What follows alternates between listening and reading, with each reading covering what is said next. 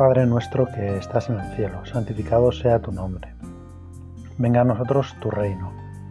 Hágase tu voluntad en la tierra como en el cielo. Danos hoy nuestro pan de cada día.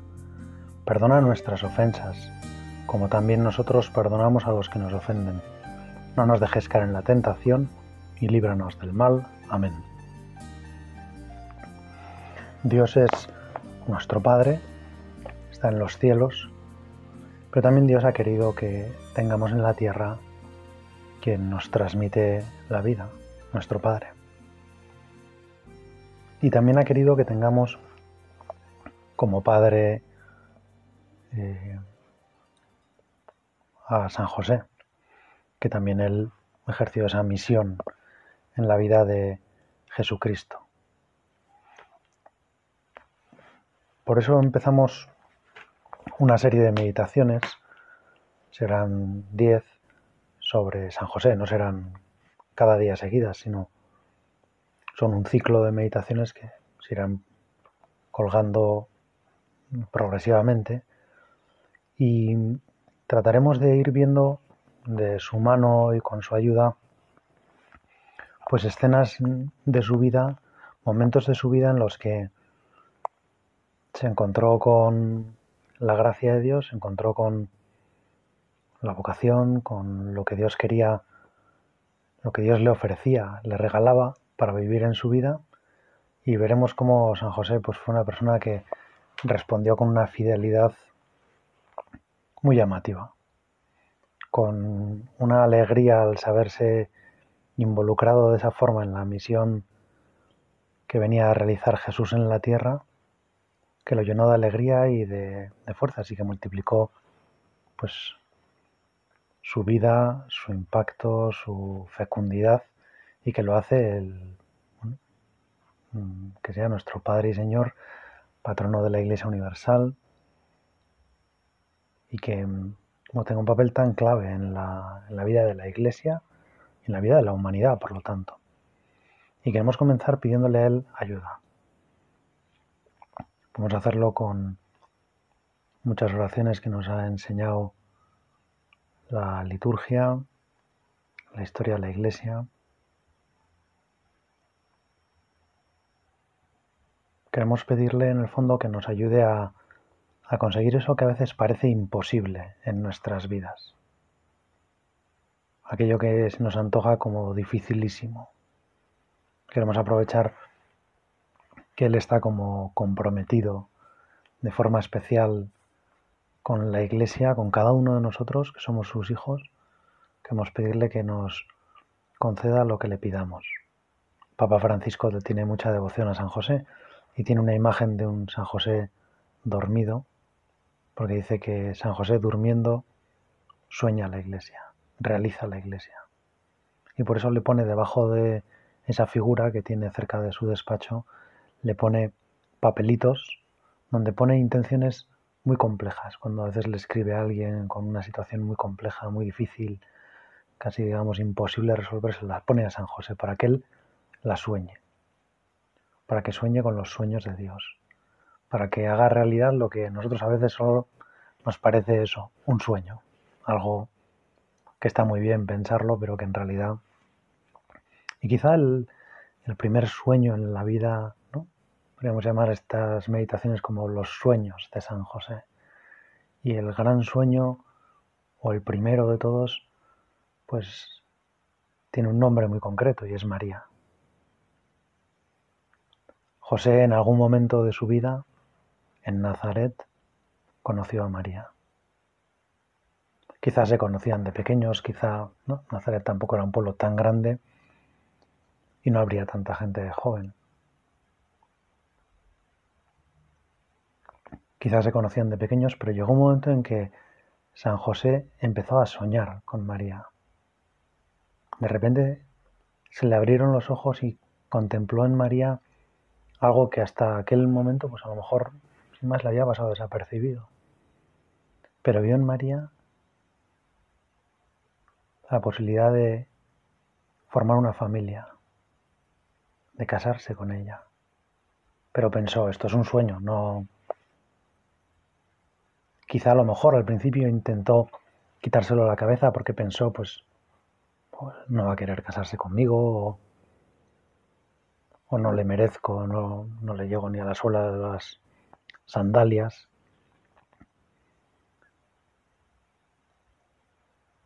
Pero José soñó. Y José pensó que no pasaba nada por intentarlo. Que no perdía nada si recibía un no. Si de repente María le decía que, que no le parecía bien, que no quería, que no... José dudaría mucho, lógicamente, antes de presentarse ante la Virgen y, y pedirle formalmente pues que fuera su prometida. Quizá procuraba encontrársela, se hacía el encontradizo. Seguramente los padres de José y los padres de María se darían cuenta que algo estaba pasando. En aquella época posiblemente los padres tenían, sobre todo en el caso de la chica, tenían un papel muy importante en el matrimonio. Pero también es fácil pensar que en el caso de Joaquín y Ana conociendo bien a su hija, le dejaran total libertad para decidir ella.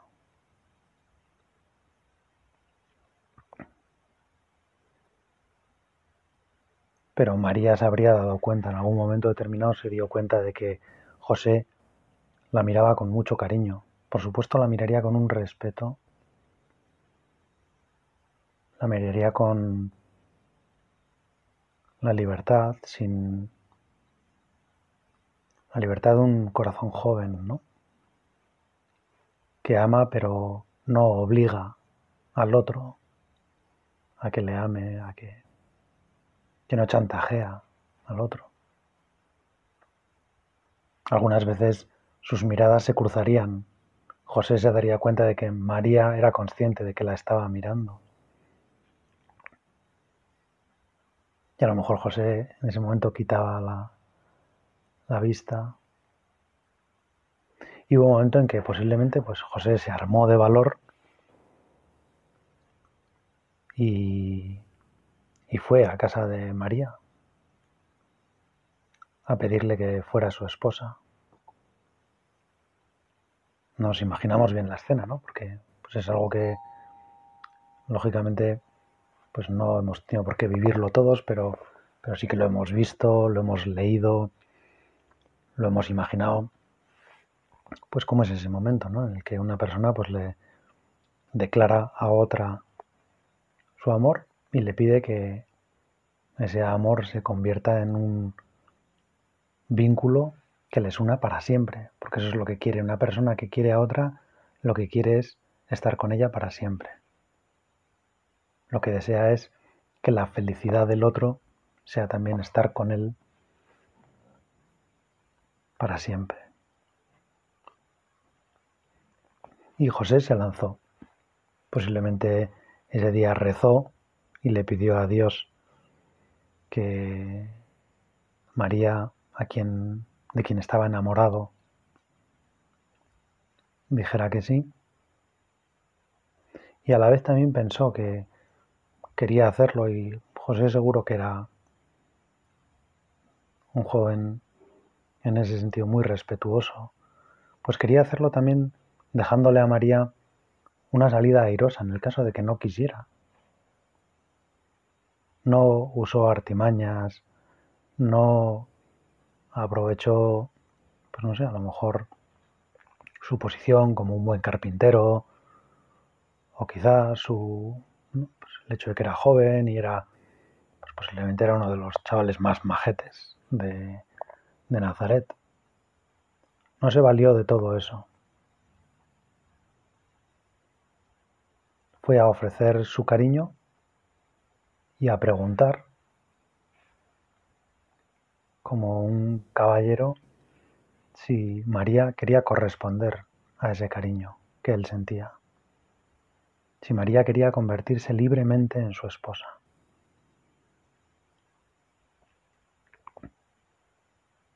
Y o pues tuvo que ser un momento pues de una gran emoción para José, también de una gran emoción para María,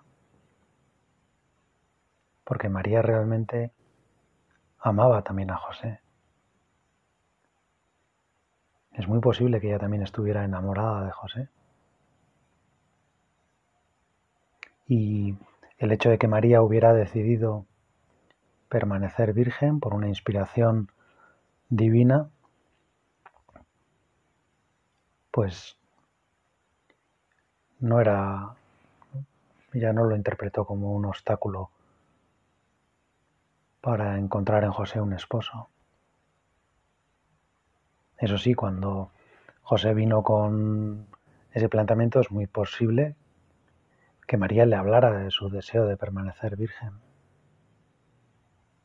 Y José aceptó con alegría aquel, aquella maravilla que contemplaba en María. Porque en María aquello sería muy natural. No era como algo que sonara chocante o extraño. Es verdad que no era, que podríamos decir que era excepcional, pero excepcional precisamente también por el sentido de algo maravilloso, algo sagrado, algo divino, un regalo de Dios. No era renunciar a tener hijos, sino era un corazón especialmente prendado de Dios. Y José aceptó y José quiso, y José amó la virginidad de su esposa. Y se comprometió con esa virginidad y se ofreció para custodiarla, para defenderla, para protegerla, para amarla. Porque intuía que ahí había un regalo de Dios, que esa virginidad tenía algo que ver con algo que Dios estaba regalando al mundo. Hasta entonces José posiblemente estaba atraído por las cosas que conocía de María, por su belleza, por su simpatía, por su discreción, por su amabilidad, por su generosidad, por su por su forma de ser, por su forma de cantar, por su forma de mirar. Todo eso a José le emocionaba, pero Digamos que el día en que él le pidió que se casara con, con él, descubrió algo todavía mucho más bello, mucho más hermoso, mucho más emocionante. Y es que María tenía un regalo de Dios impresionante. Él no, no entendía muy bien, no, no lo sabía, no lo conocía, pero era tan grande lo que recibía, era tan grande el que María le dijera que sí, que no le pareció el hecho de que no fueran a tener hijos, no le pareció una, una pérdida, una renuncia. Le parecía que ya había algo, no sabía qué, algo divino, algo maravilloso. Y entonces José nos lo imaginamos bien, ¿no? Cómo volvió a su casa con, con la noticia de me voy a casar con María. Cómo, pues, él y tanto él como María se llenaron de alegría aquel día porque intuían que aquello era parte del plan de Dios, porque entendían que el matrimonio era también una forma de encontrarse con Dios, que era algo que estaba en el plan de Dios para la humanidad,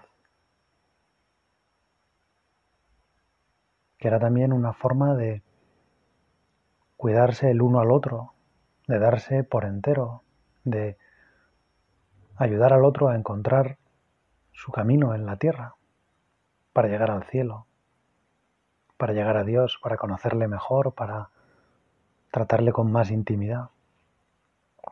Por eso se llenaron de agradecimiento. Los dos pensaban que era una suerte contar con un esposo o con una esposa así.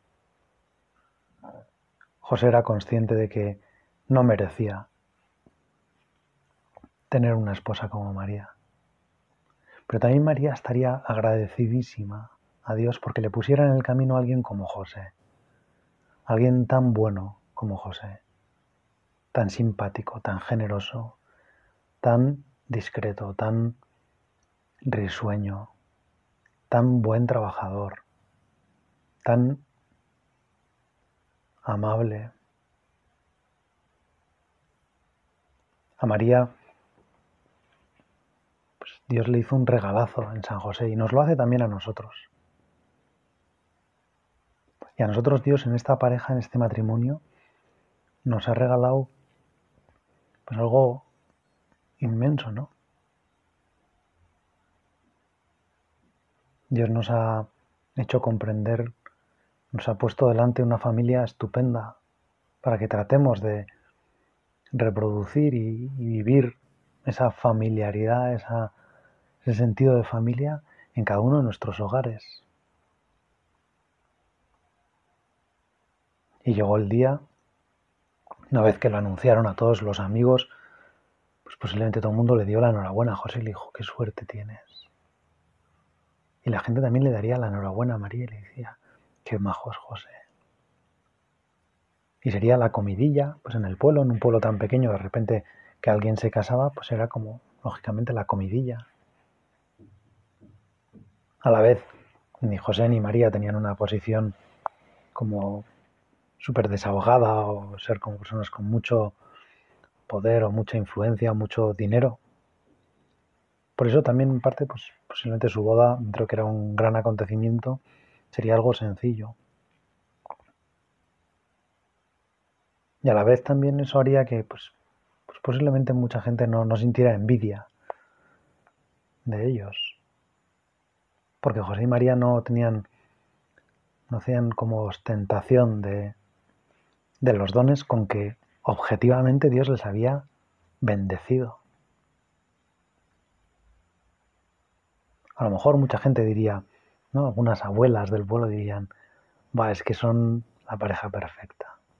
Es que si me lo hubieras preguntado yo te hubiera dicho que José se tenía que casar con María, que María se tenía que casar con José. Es que van a hacer una pareja ideal. Es que pues todo el mundo daría su opinión, pues porque es normal, ¿no? En un pueblo todo el mundo se conoce, son los hijos los padres de José eran conocidos, los padres de María eran conocidos, pues todo el mundo comentaría, ¿no? ¿Sabéis que se casan? Se casan María con José.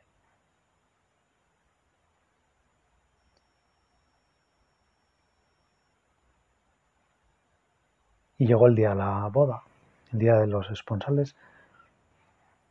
La tradición judía, mm, el día del compromiso, el día en que un hombre y una mujer se convierten en marido y mujer, no tiene por qué ser el día en que van a empezar a vivir juntos, pero sucedió ese compromiso. Y María y José pasaron a ser esposos. Pasaron a formar una sola familia. Pasaron a amarse el uno al otro y a encontrarse cada uno con su camino hacia Dios marcado por esa realidad. Para José el camino hacia Dios era María, para María el camino hacia Dios era José. Y empezaron a planear muchas cosas ¿no? de su futura vida en común, aunque todavía no vivieran bajo el mismo techo, aunque todavía María no se fuera a vivir a casa de José o no se fueran a vivir los dos a una casa juntos, empezaron a planear muchísimas cosas. Empezaron a pensar, pues posiblemente como habían tomado esa decisión, que iban a proteger y cuidar la virginidad de María, pues pensarían también en cómo iban a ayudar a otras familias, porque el hecho de que ellos no fueran a tener, en que sus planes no entrara el tener descendencia, el que recibieran ese regalo insospechado y en cierto sentido inefable, que no se podía explicar bien, pero de Dios pues no les haría aislarse en ellos mismos, todo lo contrario. Iban a poder cuidar también de otras familias, de otros amigos, de... Es seguro, ¿no? Que José y María tenían muchísimos amigos. Invitaron seguro a muchísima gente a su boda. Sería una boda sencilla, pero, pero con bastantes invitados, porque sería muy fácil, seguro, querer a María.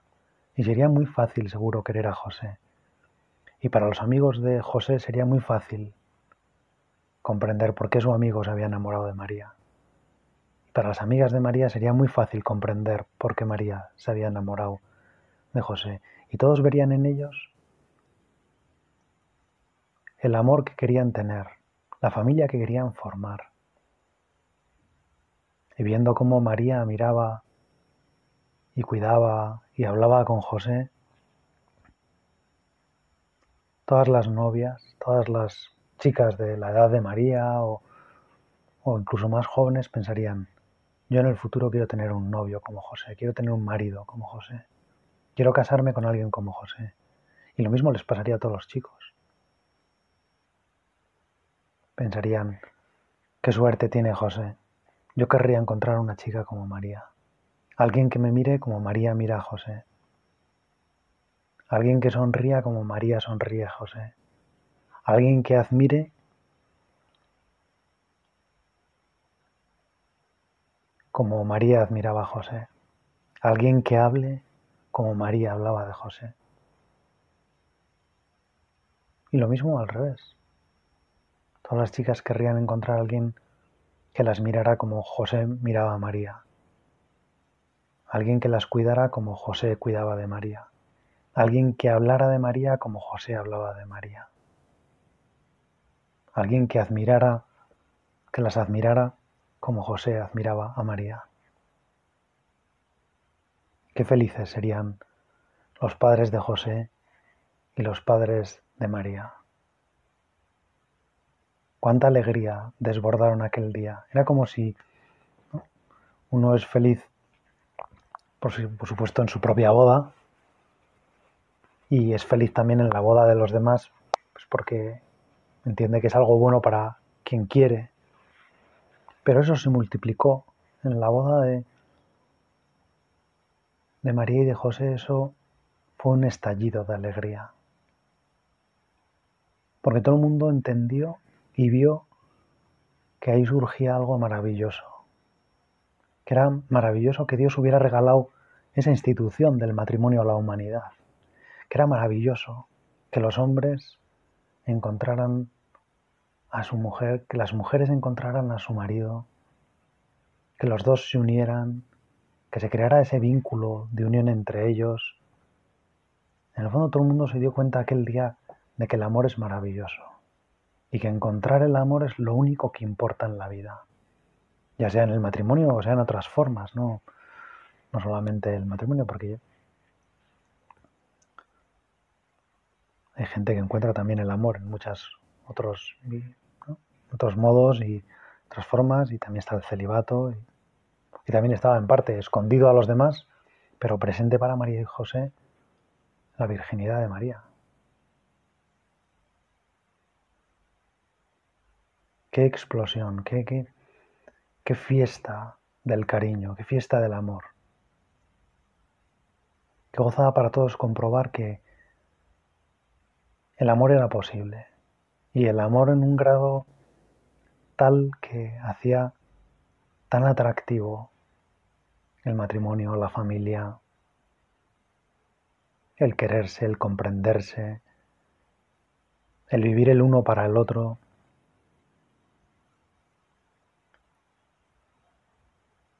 cuánta gracia se repartió y pues quizá los que más la disfrutaron fueron efectivamente los padres de José y los padres de María. Los padres de José porque se dan cuenta de que a partir de ese momento tenían como otra hija y que les había tocado en suerte pues la mejor hija de Israel. Qué suerte también para los padres de María saber que tenían otro hijo. Y que les había tocado a alguien con las cualidades de José, con la estabilidad, con el ánimo, con la generosidad, con la simpatía, con de, un y la normalidad también, parte de, de un nazareno, alguien de Nazaret, tan majo. Con el tiempo, eh, Natanael un día, cuando le dicen que Jesús viene de Nazaret, preguntará, ¿de Nazaret puede salir algo bueno? Y bueno, nosotros que ahora sabemos la historia todo lo pasado, pues decimos, hombre, en Nazaret había dos personas, María y José, con dos familias extraordinarias.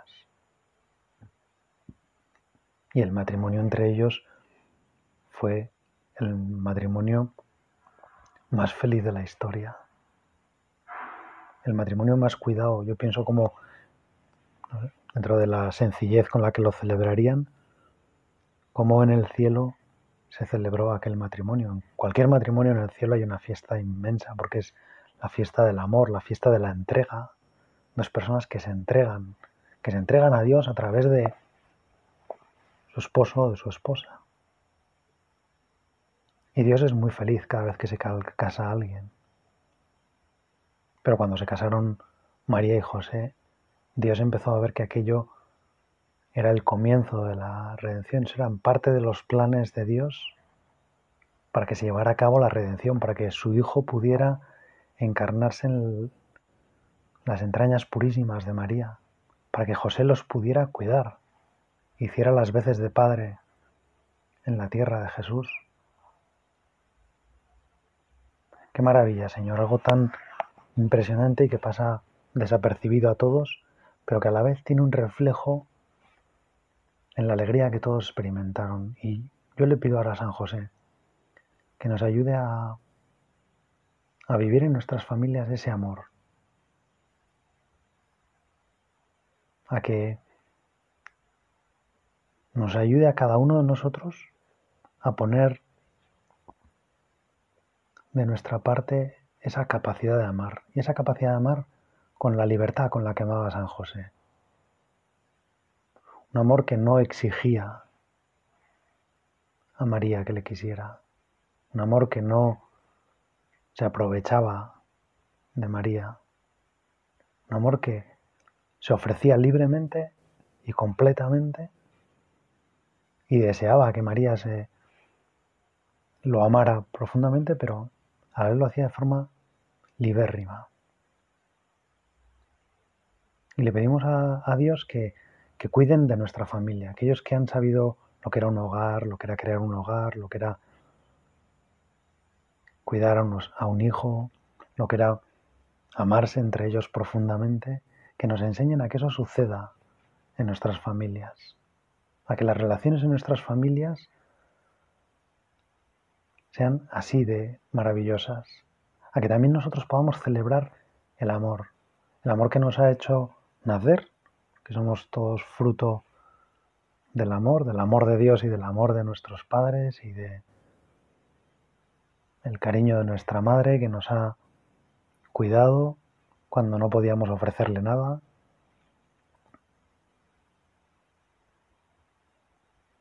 Y que si alguna vez, pues lógicamente en nuestras familias no es todo como lo era entre María y José y por lo tanto pues habrá cosas difíciles y en ocasiones cosas muy difíciles. Y hay familias que están muy rotas y que han sufrido mucho.